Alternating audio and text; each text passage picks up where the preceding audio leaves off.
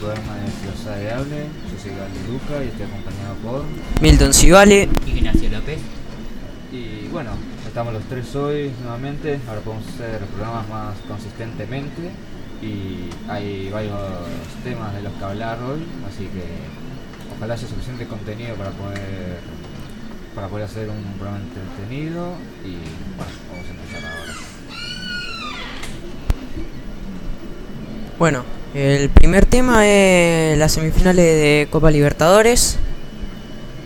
La primera semifinal es Boca Juniors contra Palmeiras y la segunda Fluminense Internacional. Eh, sí, la que estoy más interesado es en la de Boca Palmeiras. eh, la ida es el jueves 28 de septiembre, ahí a la bombonera.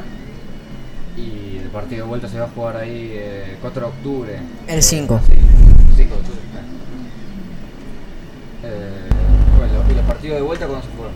El, partido de vuelta, el partido de la otra llave cuándo se juega. El Fluminense Internacional, la ida va a ser en cancha de Fluminense el miércoles 27 de septiembre y la vuelta va a ser el miércoles 4 de octubre en cancha internacional.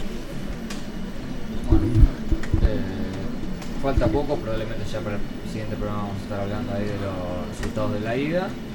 Eh, pero de momento solamente tenemos eh, para especular sobre lo que puede pasar en, lo- en las dos llaves. Eh, Para vos, ¿quién pasa? pasa Boca, penales, 0-0, dos partidos. Bueno, para mí pasa Boca a la final y Fluminense.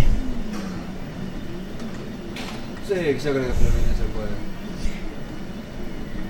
Ambos podrían ser la sorpresa ya que Boca no, no llega a una final desde aquella vez que perdió en- eh, con Corinthians en el 2012.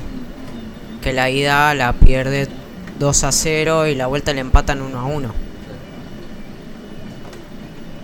O al revés. Eh, Bueno, no importa. No, no. Sé que salió 2 a 0 en cancha de Corinthians y 1 a 1 empataron en la bombonera.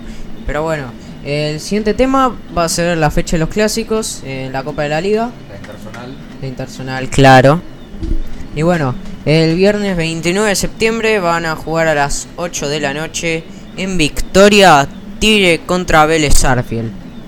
Un Tigre que viene anteúltimo en su zona, en la zona B.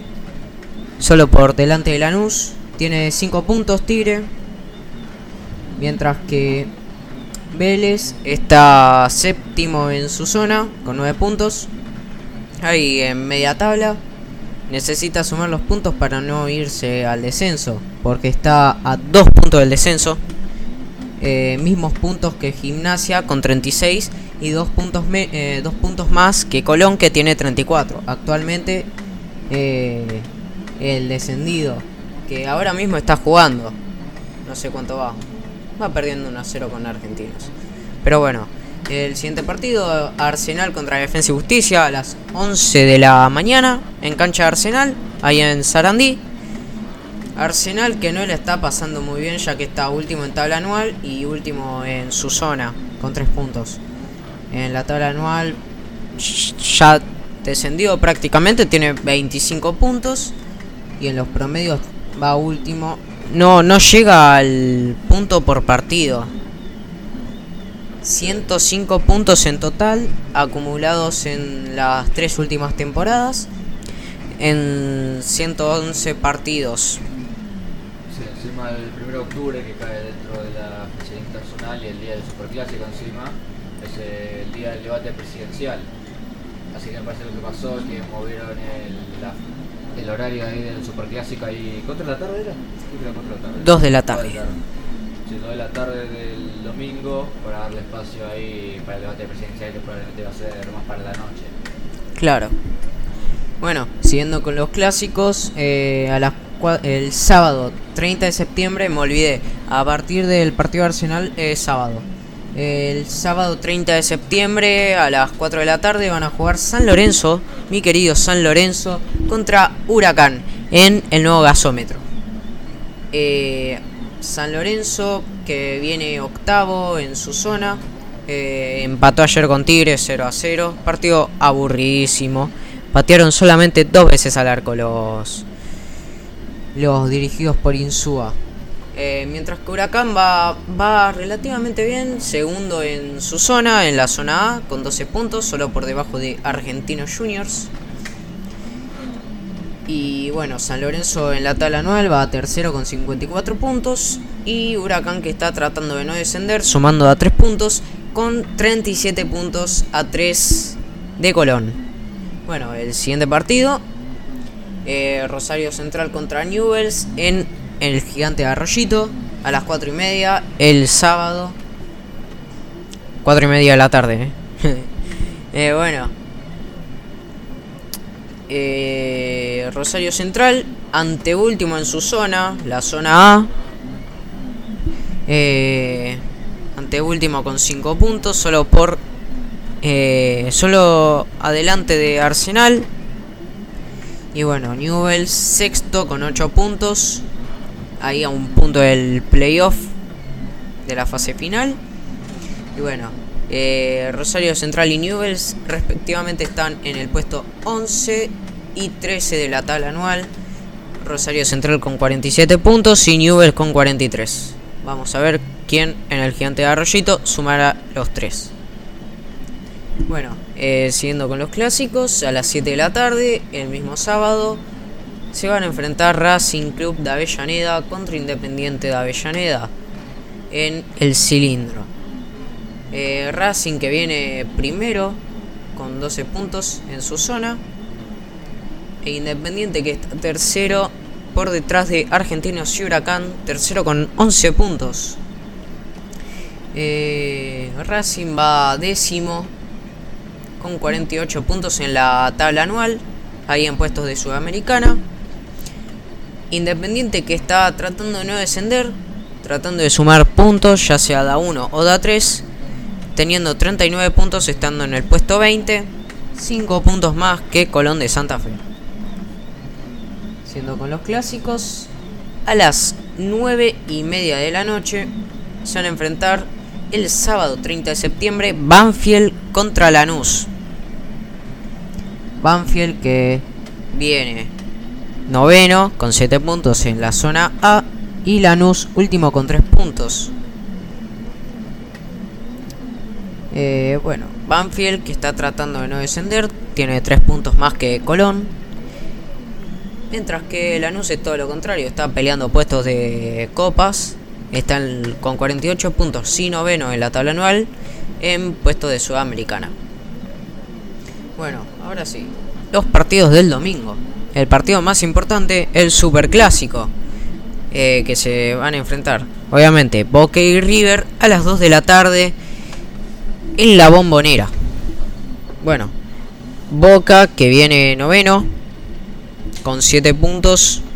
Ahí por detrás de San Lorenzo, equipos como San Lorenzo, Racing, Belgrano, Sarmiento y Newells. Em, está en el sexto puesto de la tabla anual con 51 puntos en puesto de Sudamericana. Bueno, River ya sabemos que va primero en la tabla anual, viene de ser el campeón de liga y en la zona A de la Copa de la Liga está cuarto con 10 puntos. Bueno, eh, Colón de Santa Fe contra Unión. Eh, Colón que está sexto con 9 puntos y Unión puesto 10 con 7 puntos.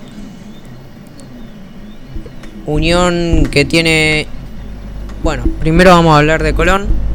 Tiene 34 puntos y es el actual, por ahora, descendido por tabla anual. Y Unión tiene 3 puntos más que ellos. Tiene 37 en el puesto 23. Esperemos que... No, no esperemos nada mejor. Eh, que sea un gran partido y que lo pueda llegar a ganar Colón. Así queda un cuádruple empate entre Huracán, Unión, Banfield y Colón. Bueno, eh, estudiante de gimnasia. Bueno, no sé. No quiero decir los 14 partidos. Eh, no, lo del lunes no lo hablemos. Son todos una... No quiero subestimar a ningún equipo, pero no son buenos clásicos. Tipo Barraca Central Sarmiento. Pero bueno. Eh, último tema ahí de fútbol es el tema de la Copa Libertadores ahí de Roblox. Jugó El Boca River. la vuelta ahí en el Monumental ahí, superclásico cuarto de final entre Boca River. Ganó Boca 1-0 y terminó, terminó ganando 1-0 en penales también. Pero... Ganó 3 a 2 Boca. En el primer tiempo Boca metió dos goles. Ahí ya había dado vuelta el, el global. Después en el segundo tiempo lo empata River con dos goles. Ahí al toque, los dos goles. Apenas comenzó el segundo tiempo. Y una de las últimas jugadas, eh, Boca mete un golazo. No sé, no sé quién fue el gol. No me acuerdo los nombres de los jugadores. El único que me acuerdo es Cachorrao. Grande cachorrado. Eh, y nada, eh, se fueron directo a penales. 3 a 2 ganó Boca en los 90 minutos. Y en la serie de penales ganó 1 a 0 Boca. Todos los penales, el gol de cachorrado. Que eh, el arquero de River se quedó quieto ahí en el medio. Y cachorrado la manda a la izquierda. A uno, bien pegado a uno de los palos. Casi que lo erra. Pero bueno, eh, también dicen que hubo porque en uno de los penales de River, no sé si me acuerdo, creo que fue el tercero o el quinto, en el que el arquero de Boca dejó meter la pelota en el arco, pero misteriosamente la termina agarrando. O sea, patean el penal, River patea el penal. Pasa la pelota, o sea, ya era gol, y de la nada la tenía en las manos el arquero. Y el árbitro eh, no sé, no cobró el gol. Sí. Si era robo, no, ya pasó boca, dejen de llorar. Re malo. Pero. Nada, ya, ya está. Y Bueno, ¿Y los otros partidos de cuarto final? No fueron. eh, Liga de Quito Racing todavía no jugaron, creo. Después Botafogo Independiente, ganó Botafogo, empataron 1 a 1 en la vuelta. Y bueno, Botafogo le ganó Independiente 4-3 en global. Después los otros cuartos de final no me los acuerdo. Seguramente era un, no sé, Palmeiras, no sé cuánto. Creería. Pero bueno, no nos no nos trabemos y bueno, sigamos con el siguiente tema. Eh, sí, creo que el tema que seguía era fue el debate vicepresidencial ahí que se hizo eh, hace algunos días. Lo pasaron por, eh, no sé si empezó a las 8 me parece, a las 10. A las 9. Se fue, por ahí a la noche, no, llegué a verlo porque me olvidé que era eh, ese día, lo del debate vicepresidencial. Pero bueno, ahí formato, fue formato más o menos normal de debate, aunque quizá un poco más eh, cara a cara que hay el debate presidencial, digamos, que está cada uno en su lugar respondiendo preguntas. Eh, pero bueno, estuvieron presentes ahí eh, los cinco candidatos a vicepresidente. Eh, Villarroel de la Libertad Avanza, Betty de Juntos por el Cambio, eh, Randax, Randaxo ahí de... Randazo.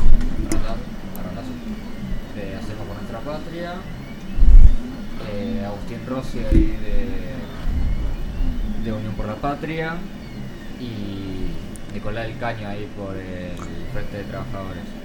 Frente izquierda. Eh, bueno, lle- llegué a ver ahí eh, algunas partes ahí del, del debate. Eh, ¿Y qué decía cada uno?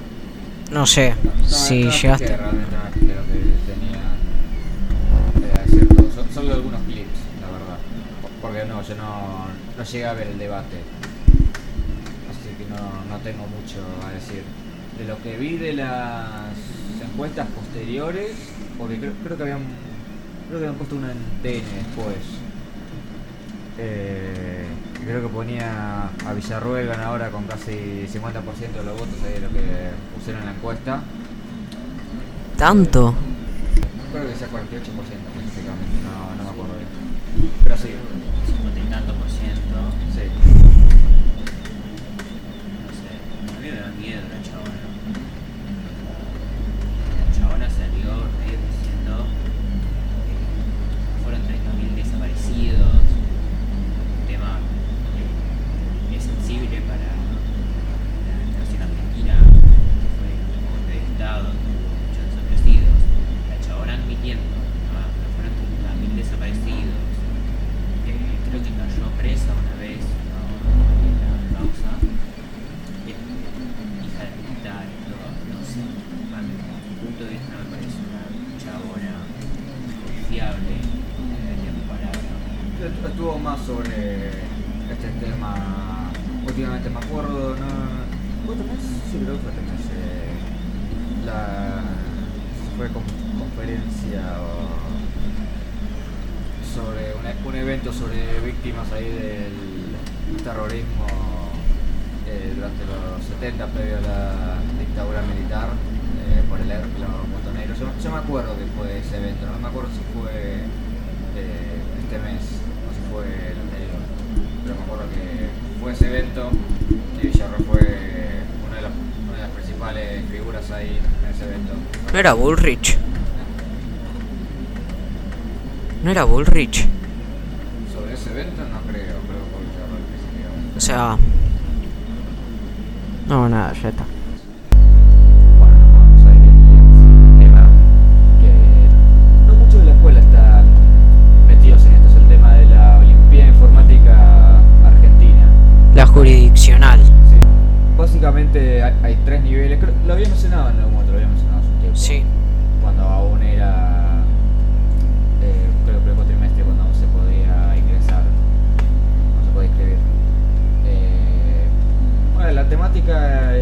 tres niveles, nivel 1 es de primer a segundo año, nivel 2 es tercer y cuarto año, nivel 3 es quinto y sexto año.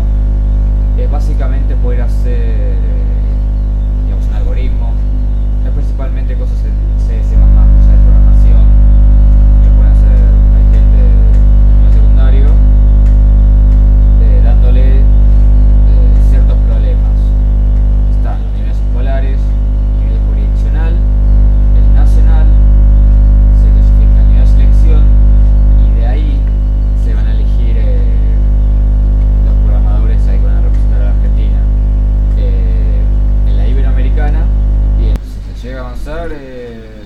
importante. Yo estoy, yo estoy metido, yo voy a estar ahí el viernes. Voy a ver, me va, yo estoy estudiando un poco para el tema. Eh, y bueno, este va a ser uno de los dos certámenes que sí se va a hacer este año en Argentina. Eh, va a ser el jurisdiccional el viernes y el nacional el 22, 23 y 24 de noviembre. Y después de eso, nivel selección y demás certámenes internacionales van a ser eh, el año que viene. Esto es más como clasificatorio para lo importante. Eh, así que bueno, pero o sea, todo con ese tema. Bueno, eh, vamos al... Esto es un tema aparte que creamos antes. Eh, se trata de recomendar series y películas. Eh, acá Nacho nos va a decir una peli y una serie. No, son dos series. Pasa que yo tengo una por eso. Ah, bueno. Tres, series ya fue. Bueno, tres series, sí, sí. Bueno, la primera peli va a ser la conocidísima Shrek. Eh, Shrek no sé cómo decirlo. eh, Antonio Logro Verde. Sí. A ver, a mí me parece una gran película, ya que creo que fue una de las una de las conocidas de DreamWorks. Eh, la animación es en 3D, si mal estoy, En CGI. CGI. Eh, y creo que hay chistes que fueron muy bien elaborados. Hay. Eh, sí, chistes que son muy elaborados. Una comedia tonta, pero a la, hora, pero a la vez divertida. eh, muy bien elaborado. La animación muy fluida. Eh, los actores voces también muy fluidos. Eh, creo que también pudieron adaptar mucha, eh, muchos, muchos chistes del inglés al español y que, que quedaron mejor. Sí, la animación fue buena, una, película. Las frases al día de hoy siguen resonando. Y creo que eso es todo para hablar de Shrek. A mí me gusta porque Ogro Verde. bueno, vamos con las dos series que recomendarás. ¿Comenzar vos? Eh, no, comienza vos. Bueno, Ah, le, le- le da miedo. Le da miedo. Mentira. Le da miedo. No, flaco. Le da miedo. la primera serie eh, se remota a mi infancia. Todas las tardes las veía Channel. Es Jessie. Jessie trata de una niñera que tiene que cuidar a cuatro niños y un gran mayordomo. Bertram, el mayordomo, Ravi, Suri, Luke y Emma. Olvidó. No sé. Sí, se me olvidó, eh, esos eran los nombres. Pero a mi respecto es una gran serie. Para que te des una idea, me la habré visto cinco veces en Netflix y ahora estoy buscando plataforma para verla. Porque no sé por a dónde da, van, pero tengo Netflix, no pienso pagar. Disney Plus. Disney Plus no, no lo tengo, ni pedo lo pienso pagar. Uf. Eh, para ver tres, una serie, no. Eh, para mí es una gran serie también. Eh, son nenes de 11, 11 años, ponele. Creo que una tenía, Suri creo que comenzó con 7, 8. Sí. Terminó con 11, 12. O sea que también había un montón de gente que eran nenes actuando que terminaron con 16 años, 18. Eh, para mí eh, es una gran actuación por parte de los nenes, por parte de la chica que hace de Jessie, que no me está saliendo el nombre, por parte de Bertram también. Eh, tiene un TikTok, Bertram tiene un TikTok, el chabón que está haciendo Bertram. Eh, otra serie que creo que, eh, que la protagoniza la protagonista de Jessie, la, la chica que Jessie es Insaciable, que trata de lo siguiente. Patty es una chica que después de bajar de peso se mete a los concursos de belleza y después de varios asesinatos, romances historias, algo despertará en ella. Bueno, Patty, sí, Patty es una chabona que era obesa, después de que un vagabundo le rompiera la, la nariz, eh, bajó de peso y se mete a los concursos de belleza. En estos concursos eh, siempre quedaba segunda, pero la primera, pero la que era primer puesto siempre, siempre la mataban y ella se convertía en primero. Eh, es muy interesante, yo me la vi, es muy buena. Eh, te deja choqueando al final, pero muy buena. Bueno, muy buena serie, ambas series. Creo que vi Jessie pocas veces, pero recuerdo, recuerdo haberla visto. Bueno, ahora toca mi serie. Bueno, también serie de mi infancia cuando tenía 10, 11 años. Eh, recuerdo siempre... ¿Qué te pasa, Gil? Recuerdo siempre cuando terminaba el colegio, iba a la tarde, terminaba a las 4 y 20. Eh, me, toma- eh, me tomaba el tren rápido y llegaba a mi casa al toque. Em, y me ponía rápido Disney XD a, a ver 11. La mejor serie de fútbol que pudo haber existido. Después de los supercampeones, claro. 11 se trata de la vida de Gabo Moretti, de Gabriel Moretti, un chico de Álamo Seco que después de brillar en un partidito, en un picadito luego del colegio, eh, viene Vito, que sería el preparador físico de los halcones dorados y lo llamaría para jugar con, con este equipo. Y bueno, tiene tres temporadas, en total tiene 220 episodios, la volví a ver de vuelta. Y bueno, muy buena la serie. Creo que de todas las series que vi es la tercera mejor.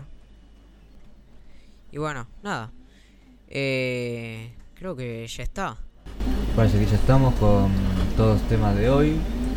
Ojalá haya sido un lindo programa. Podemos hablar ahí sobre varios temas distintos. Ojalá les haya gustado este programa a ustedes. Y como siempre, si lo sabe, Hable.